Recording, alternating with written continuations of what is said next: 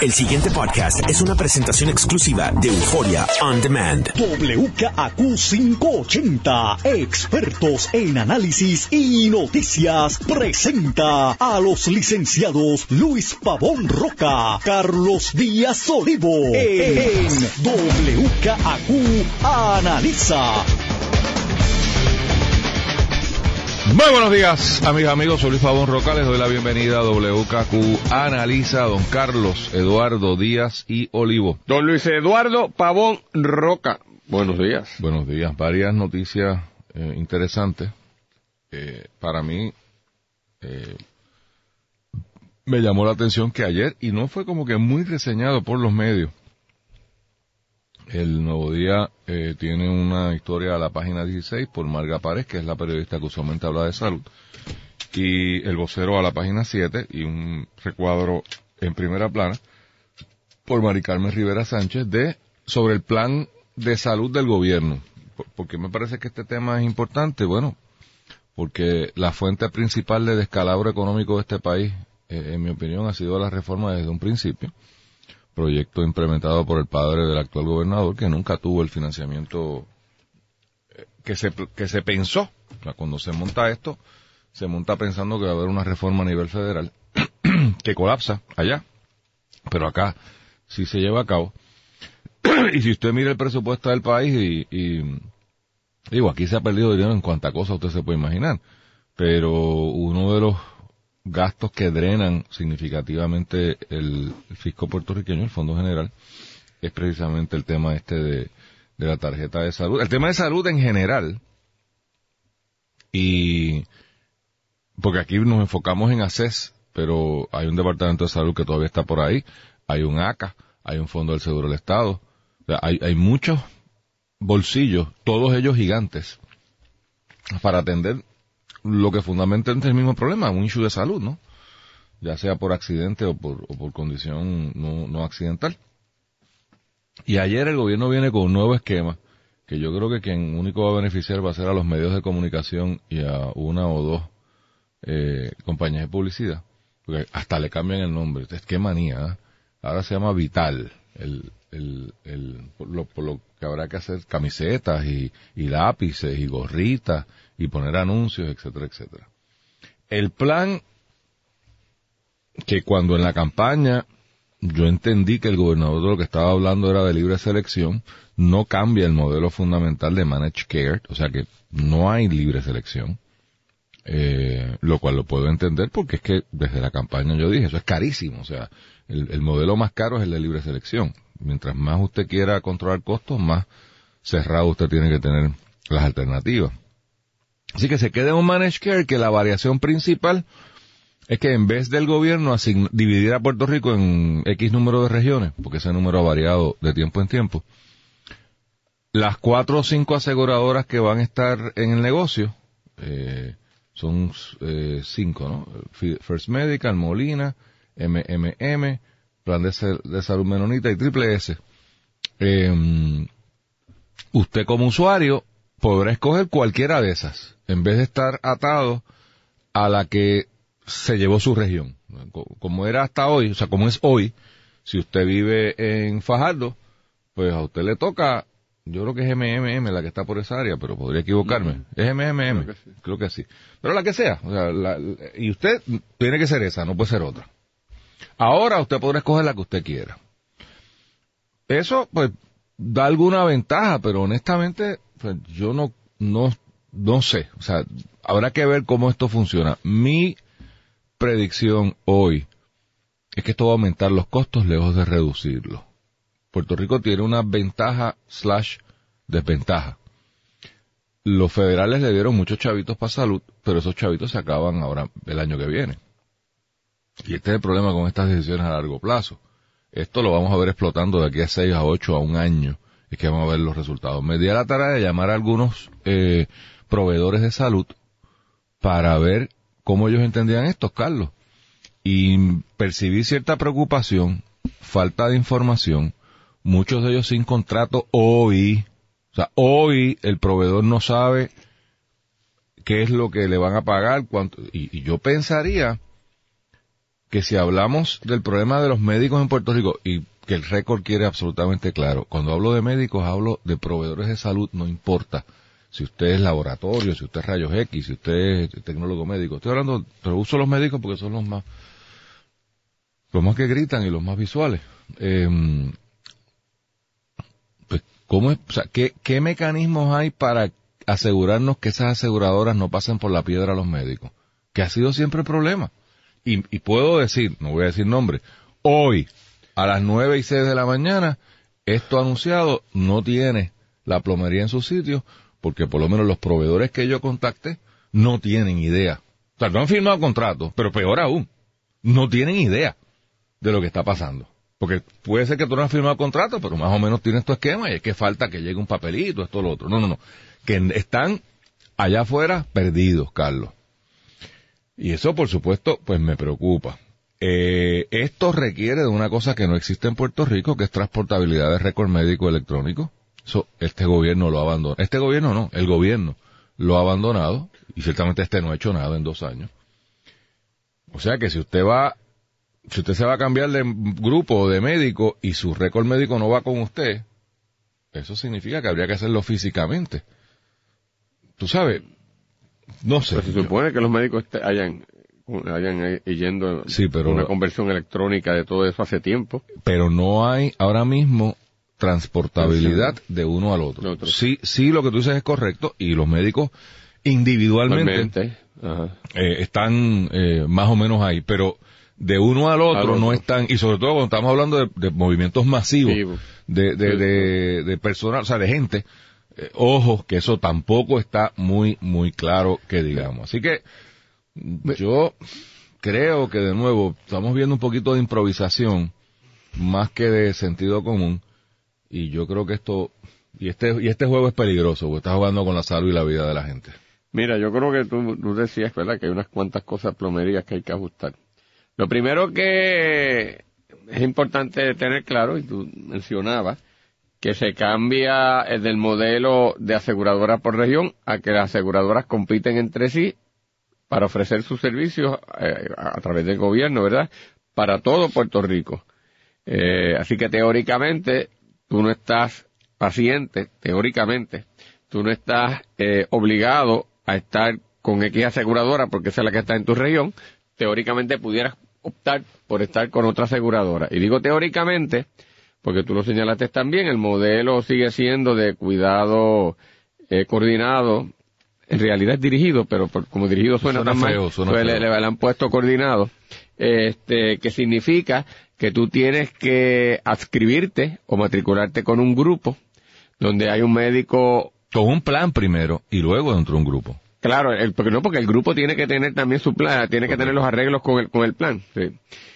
Y ese médico es la persona que sirve de, de, cabecera tuyo, de facultativo facultativa de cabecera tuya, y quien más o menos te guía y te, por lo tanto, si yo quiero estar con el doctor Pavón Roca, tengo que asegurarme de que... No, este, no, y, y Pavón Roca realmente está en Fajardo.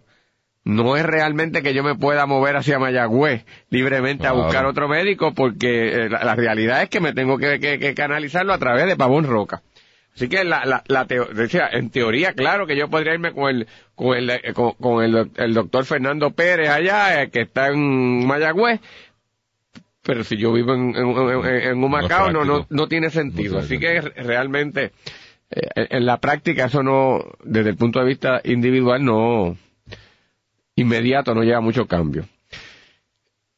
Lo que me dicen, Luis, abundando en lo que tú también recogiste, es lo siguiente, que ACES vino y le asignó unas cantidades de pacientes, de asegurados, a cada una de las aseguradoras pero, pero esas personas que eh, asignó a cada una de esas aseguradoras, resulta que las aseguradoras a su vez no han concretado ni suscrito todavía los contratos con los respectivos grupos. O sea, que confirma lo que me dijeron. Sí, está confirmado así.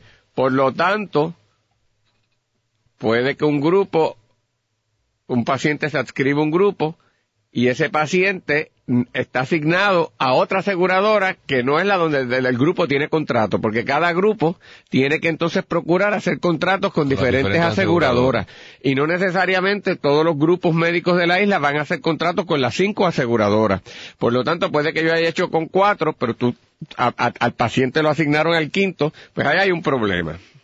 Hay unos periodos para cambiar de tres meses. Déjame déjame aclarar pero- eso pero- de manera de favor al gobierno, para que el dato es el dato. La teoría es que el gobierno le va a asignar a todos los, los, los tarjetavientes del, del plan una aseguradora. Y usted tendrá 90 días, a partir de una fecha que informará en algún momento, para cambiarse, si a usted no le gustó, la que le asignaron. O sea, si a Doña Pancha le dieron triple S y ella quiere estar con Molina, pues va a tener una ventana de 90 días. Pero eso, eso complica más, Carlos. Claro. Porque Sí. entonces, yo no sé bajo qué cotizo. Entonces, peor. Pues la manera en que parece que está estructurando esto, los planes, o algunos de los planes, están básicamente requiriéndole a un grupo que tenga entre su plantilla de, de pacientes alrededor de 50 mil suscriptores. La inmensa mayoría de los grupos en Puerto Rico no tienen esa cantidad, sa- salvo algún megagrupo que creo que existe. Lo que obligará a una de dos cosas. O no, o no, o no puede entrar y quedas descartado y viable y te saliste de ahí o quedaste descartado, ¿verdad? No, no, no voluntariamente. O entras en algún tipo de alianza con otra, otros grupos para poder entonces montar esta situación y que sea viable. Y eso co- ¿Pero ¿Eso es conlleva... a requisito de ACES o eso es a requisito de la aseguradora? Eso ya parte de, de la aseguradora. También. Pero ACES debería estar ve- velando. Ah, claro, eso- por eso estoy mencionando esta situación. Obviamente también esto te, te está diciendo, y eso no lo dice nadie, ni está puesto en ningún sitio, pero el efecto final eventual que parecería llevar esto, Luis, es a la eliminación de los grupos y a la contratación directa con la aseguradora y la conversión de la clase médica en profesionales practicantes, pequeños empresarios y empresarias individuales, a una relación patrono-empleado, usualmente con las aseguradoras. Espérate, me perdí. No, que, que, que el, el- el- el modelo debilita a los grupos y eventualmente for- no los fortalece en la medida No, en que los exige que sean más grandes. No, no, que no. Porque no todos pueden montar ese tipo de cosas y, al revés, la, la- por la manera en que las aseguradoras están poniendo las cosas y cómo se va moviendo. Digo, esto no es, debo aclarar, este fenómeno se está dando en Estados Unidos también. Lo que estamos viendo aquí es que lo que está experimentando la clase médica es una transformación, pero esta, esa transformación se, acele- se va a acelerar por, aquí por lo que estado oyendo, eventualmente. No está articulado ahí, no te lo están diciendo, puede que planteen lo contrario, pero eso va. Pero en lo inmediato, Luis, ese problema de los pacientes que estén en un grupo, eh, en una aseguradora que no sea con la que su médico de cabecera eh, y, su, el, y el grupo de ese médico ca- cabecera firmó, pues va a tener que llevar unos realineamientos y los propios grupos para poder contratar con alguna aseguradora van a tener que entrar en alianzas con otros y esto pues conllevará una, Yo no, lo que unos pasa cambios, eh, y óyeme, y contrarreloj, porque esto es difícil. te prohíbo que me leas la mente. Lo que me preocupa es que todas estas cosas, primero, está pregando con una cosa que está viva. O sea, es un sistema, ¿no? No es que yo voy a montar un sistema, es que hay un sistema y lo tengo que transformar. Y eso, de por sí, eh, crea unos problemas. Es como si usted va a remodelar el aeropuerto. Pues, pues, los aviones siguen llegando, así que la coordinación y la logística tienen que estar en su sitio, porque si no, de momento no hay donde aterrizar el avión. Eh, de su, que su salud depende, ¿no? De, de, o el tratamiento de alguna eh, eh, enfermedad. Y, y veo, eh, eh, o sea, tú me dices que va a haber que, que hacer un merger. Pero primero, que eso con la boca es un mamey. O sea, en teoría eso es un mamey. Pero no necesariamente yo me quiero juntar contigo. Claro. o sea, porque son prácticas distintas, son, son estilos distintos, personalidades distintas. O sea, la vida no funciona así. Eh, y no me queda claro por qué hacer esa exigencia. O sea, pu- puede ser que la aseguradora busque eh, menos perros, menos pulgas. O sea, me, es más económico yo manejar cinco grupos que me manejen 50 mil vidas cada uno, que son 250 mil vidas, a tener 100 grupos que, que que me manejen 2.500 cada uno. O sea, hagan ustedes la matemática. Yo no soy bueno en eso. Pero en ese sentido me tiene sentido desde la aseguradora. Pero, ¿y haces qué dice sobre esto? No, no sé. O sea, Todavía no, no creo que y de nuevo, y sin llegar ahí. Ajá. Carlos, que yo creo que es un tema im- importante que tú señalas, pero no, ¿qué pasa que haces no establecido ya cuáles son las tarifas? O, pero ellos no establecen la tarifa directamente, es indirecto, pero que, ¿por qué no le han dicho a la aseguradora ahora? Usted tiene que tener ya eso in place. O sea, pues, ¿cómo es Hay posible? algunas que están en ese proceso, pero sí, de- de- bueno, yo lo que pasa es que esto ha habido para adelante y para atrás negociando y, y arreglo y puede, y ahora yo creo que es que finalmente más o menos lo pudieron cuadrar. Sí debo decir, Luis, por otro lado, que el gobierno logró su objetivo. Puso a las aseguradoras a competir y probablemente pueda haber logrado desde el lado de las aseguradoras un arreglo de compromiso de trabajar con un presupuesto. No estoy seguro de eso, Carlos. Bueno, con ese presupuesto tienen que bregar. Igual que antes. Ah, bu- bu- ¿Cuál es la ah, diferencia? Igual que antes tenían que ver con el presupuesto establecido mediante el contrato. ¿Cómo esto cambia? que al, estar en una- al- al ser en una región, tú tienes más poder que, que cuando las pones todas a competir. O sea, cuando yo, yo negocio contigo nada más, tú tienes más fuerza frente a mí que cuando yo negocio contigo, con Golo y con Far Fernando, que están compitiendo los tres. Claro. Esa fue la idea. Y yo creo que va- eh, lo lograron en cierta manera. Vamos, Eh, eso es lo Me- que me han dicho los propios médicos. me reservo ¿Cómo. ¿Cómo operará Luis? No sé, pero parece, claro, eso a su vez conllevará unos ajustes y, y cos- y dificultades para los propios grupos médicos. Por eso, pero si eso es cierto, Carlos, eh, y yo tengo mis reservas, pero, pero let's wait and see. Eh, pero ¿por qué entonces no usan ese poder para hacerle justicia a los médicos? A mí me parece sumamente injusto que un médico, no, y vuelvo y repito, lo dije al principio, por si usted, cuando digo médico quiero decir proveedor de servicios de salud. Vamos a usar esa frase, porque un proveedor de servicios de salud va a estar a la expensa de la arbitrariedad en una contratación. Y él y, ciertamente es el, el chiquito de la, de, la, de la negociación. O sea, usted no puede negociar con los planes médicos.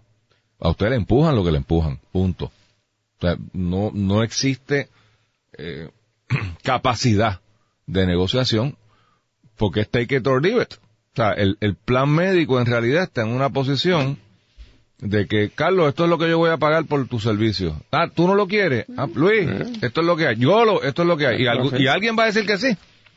Y Golo no puede llamar a Carlos para ponerse de acuerdo para la negociación. Eso es ilegal de acuerdo al, al, al Federal Trade Commission. Para que ustedes estén claros, los que no sean médicos. Digo, y los que sean médicos, por si acaso se les ocurre. Eh, o sea, el, el médico no está en posición, digamos, los médicos de Fajardo no pueden llamar a una reunión fajardeña y decir, espérate, vamos a ponernos de acuerdo para que estos tipos no nos pasen por la piedra y nosotros no, no vamos a aceptar menos de cuatro pesos por, por ver un paciente. Eso, si hacen eso, están violando la ley. Pero la aseguradora, pues, tiene el poder de poder decir, yo lo que voy a pagar son dos pesos. O sea, es- esa es la realidad. Hay unos mecanismos para uno darle la vuelta a eso. Médicos busquen la ley de, cooperati- de cooperativas y ese tipo de cosas y por ahí hay, ¿verdad? Usted averigüe, pero hay, pero, pero hay que montar un esquema. No es allá a lo loco. Así que yo, de nuevo, creo que esto le encarece a las aseguradoras hacer el negocio. Porque lo que tú ves, por lo, donde me pierdo ahorita que tú dices, y tiene sentido teórico lo que tú dices, bueno, en la medida en que yo estoy bregando con las cinco aseguradoras a nivel isla, pues las obligo a que ellas tengan que manejar sus asuntos más eficientemente. Eso puede ser cierto. Esa es la idea, teoría, por eso, eso puede ser cierto. Pero el problema es que en la medida en que el esquema que yo hago me encarece mi forma de hacer negocio, porque no es lo mismo, Carlos, que yo aseguradora Pavón Roca tenga la región de Fajardo y monte mi chuncha allí, mi muñeco allí, tengo cuatro grupos médicos, o sea, monto mi esquemita y lo tengo más o menos cuadrado, a que yo tenga que, sin saber qué cantidad de pacientes tengo, porque yo sé que en la región de Fajardo hay 300 mil vidas. Por lo tanto, me hacen falta tantos médicos, me tiro a la calle y los busco. Me faltan tantas farmacias, los y los busco. Cuatro hospitales, los monté. Yo tengo ya un historial de enfermedades, yo sé más o menos cuánto me va a costar manejar esas vidas, porque en la región de Fajardo la prevalencia de cáncer es tal, de diabetes es tal, qué sé yo. Tú abres esto a nivel isla y yo tengo que tener toda una red disponible hasta en Vieques y Culebra. Porque en teoría, o sea, ponte que yo soy plan Pavón Roca y hay una persona en Vieques que decide suscribir conmigo. Y yo tengo que montar en Vieques, estoy haciendo un, ejemplo de en, ese sitio por allá, tú tienes que estar en tienes, que, cubrirlo. Entonces, eso cuesta. ¿Y quién lo va a pagar? El gobierno. Con los mismos dos pesos.